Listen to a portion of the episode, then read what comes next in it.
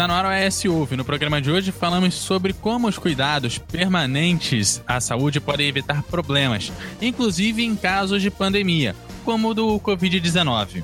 No programa de hoje estamos aqui com a Daniele Coutinho. E aí, pessoal, tá todo mundo se cuidando, tá todo mundo em casa, praticando isolamento social, cuidando dos vovozinhos, das vovozinhas e atento às informações, porque mais importante, aliás, tão importante quanto a gente respeitar as regras de isolamento social é a gente ficar atento às informações para agir direito. É hoje, a notícia do jeito que você quiser.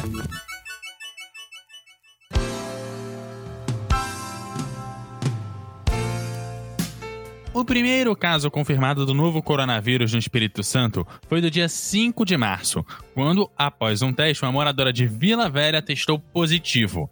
Ela foi contaminada em uma viagem à Itália. Ali foi aceso o alerta geral no estado capixaba. A rotina mudou, o comércio fechou, as escolas suspenderam as atividades e o tão temido óbito também chegou. O primeiro caso confirmado de morte no Espírito Santo foi em 2 de abril. Chamou a atenção o fato de que nas quatro primeiras mortes das sete confirmadas no Espírito Santo, os pacientes teriam em comum o fator obesidade. Estudo recente do Centro de Controle e Prevenção de Doenças, o CDC, dos Estados Unidos apontou para a relação entre os quadros mais graves do Covid-19 e a obesidade mórbida. É por isso que neste episódio do Ouve, a gente conversa com o médico Gustavo Peixoto, cirurgião do aparelho digestivo e membro titular da Sociedade de Cirurgia Bariátrica. Primeiramente, todas as vezes que se falou de um grupo de risco, a obesidade nunca foi mencionada. Essa questão da obesidade ela não deveria ter sido mencionada antes? É, na verdade, os grupos de risco eles vão sendo definidos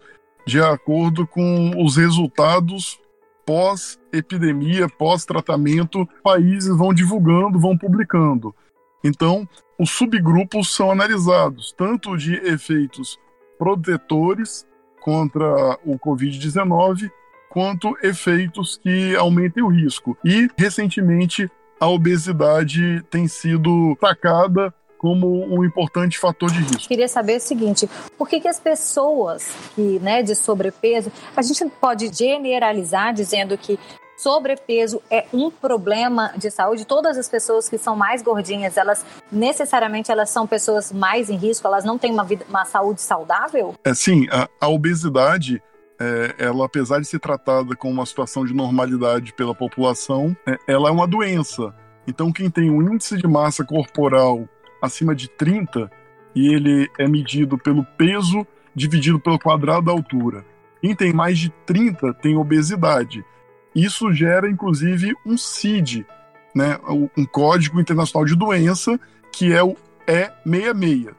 Quem tem obesidade é doente. Mas existe gordinho saudável? A princípio, quem tem esse índice de massa corporal tem uma doença chamada obesidade. Uhum. É lógico que existem exceções, principalmente os atletas. Um alterofilista, ele pode ter um índice de massa corporal de 30, 32 e ser apenas músculo.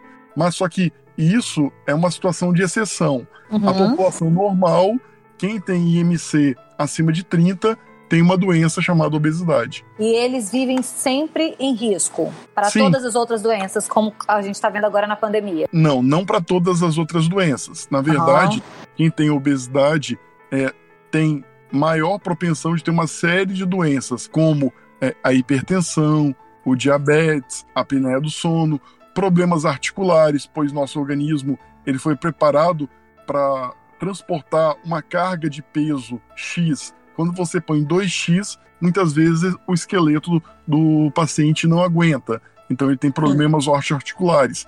Nós sabemos que a obesidade gera uma série de alterações hormonais que aumentam também outras doenças, inclusive o câncer. A obesidade é uma doença que starta, inicia o processo microinflamatório e isso gera uma série de complicações no organismo do indivíduo. E aí o senhor falou da questão da apneia do sono. Então, é verdade que a obesidade ela interfere no quadro respiratório diretamente, então? Sim, os pacientes que têm obesidade, um volume pulmonar menor, uma capacidade pulmonar reduzida e tem também maior problema de sono, apneia do sono, etc.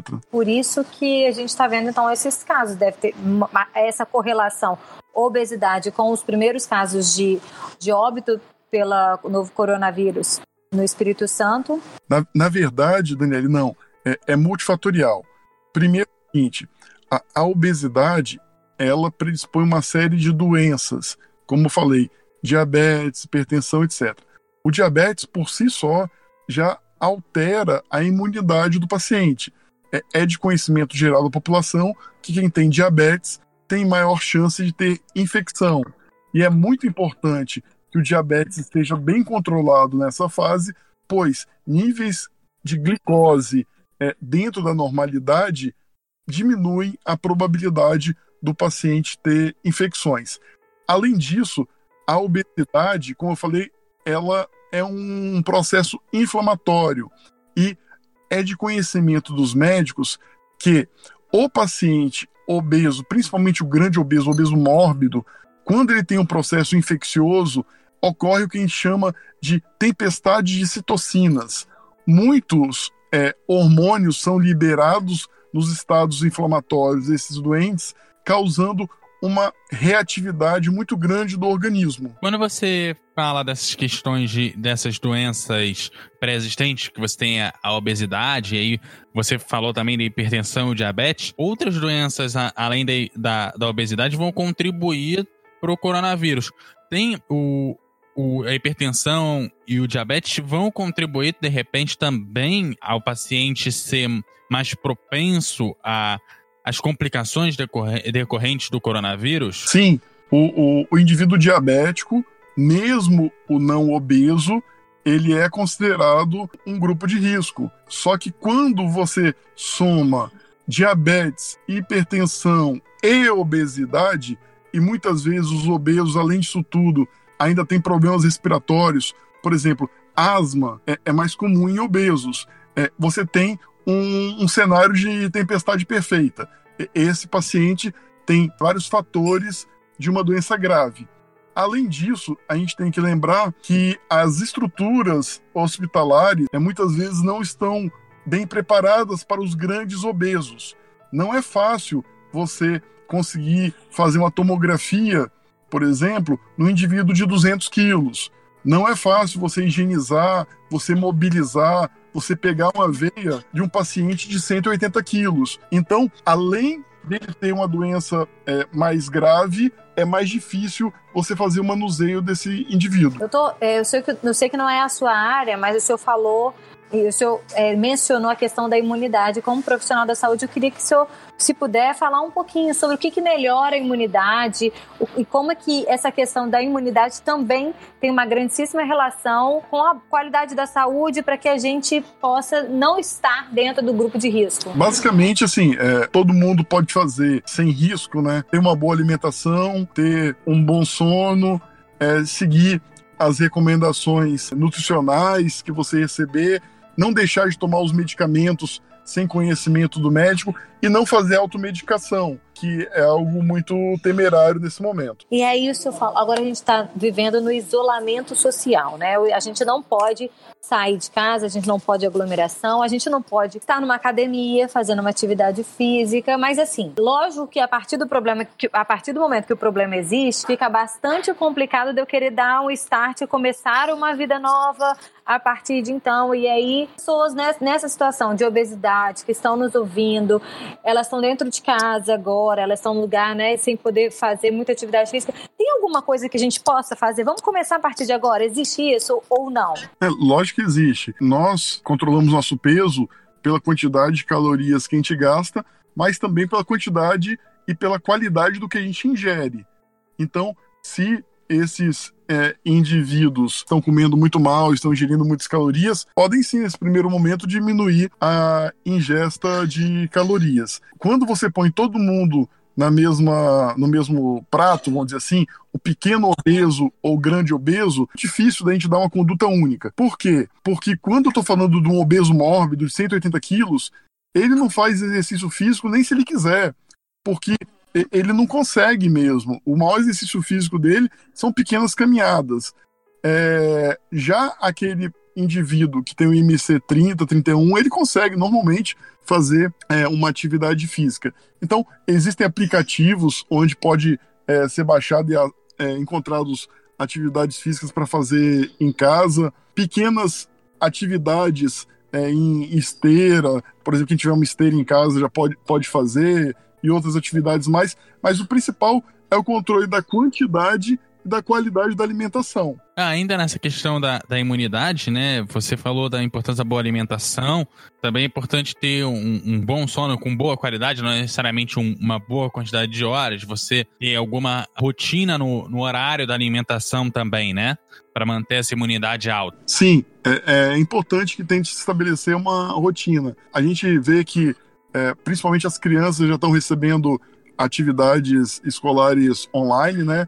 É, o mundo nunca mais vai ser o mesmo, tá todo mundo muito conectado. Quem tinha alguma restrição a se conectar é, não teve alternativa, né? Todo mundo baixando aplicativos de, de conversa. As pessoas estão fazendo muito teletrabalho. Então, devagarinho, a, a humanidade já está criando uma certa rotina, como você colocou. Né? Já, tá, já está ocorrendo uma agenda é tanto escolar quanto de trabalho, mesmo com as pessoas em nível de domicílio.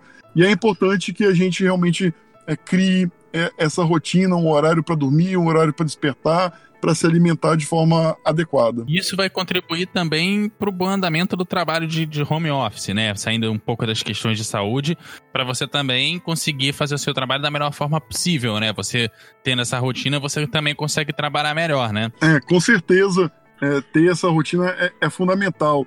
Rotina e disciplina, né? Para você é, poder fazer seu home office com concentração e com a produtividade adequada. Não tem jeito, a gente vai precisar se disciplinar eu agradeço muito, doutor Gustavo Peixoto, pela sua participação. Tava todo mundo muito curioso, né? Achando que realmente. É lógico que a gente sempre soube que a questão do. do a gente, na verdade, até existe um preconceito na sociedade. A gente nunca olhou para um gordinho achando que ele fosse saudável.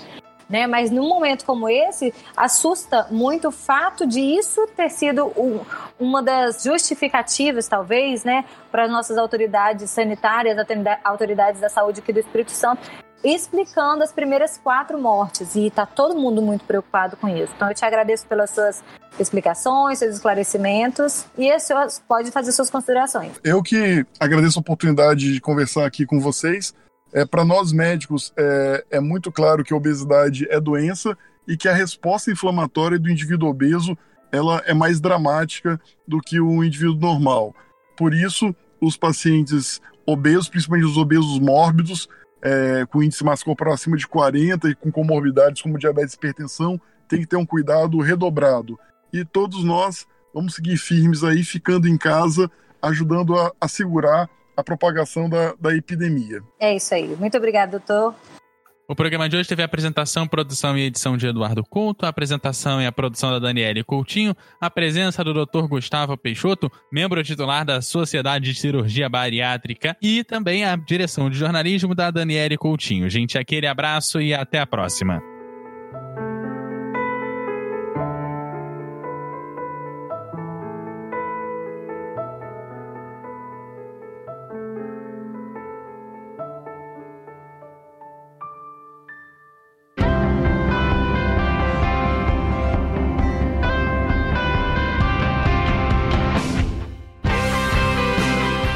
Você encontra o S Hoje nas redes sociais, arroba S Hoje no Twitter, Facebook e Instagram, no canal do YouTube e em shoje.com.br.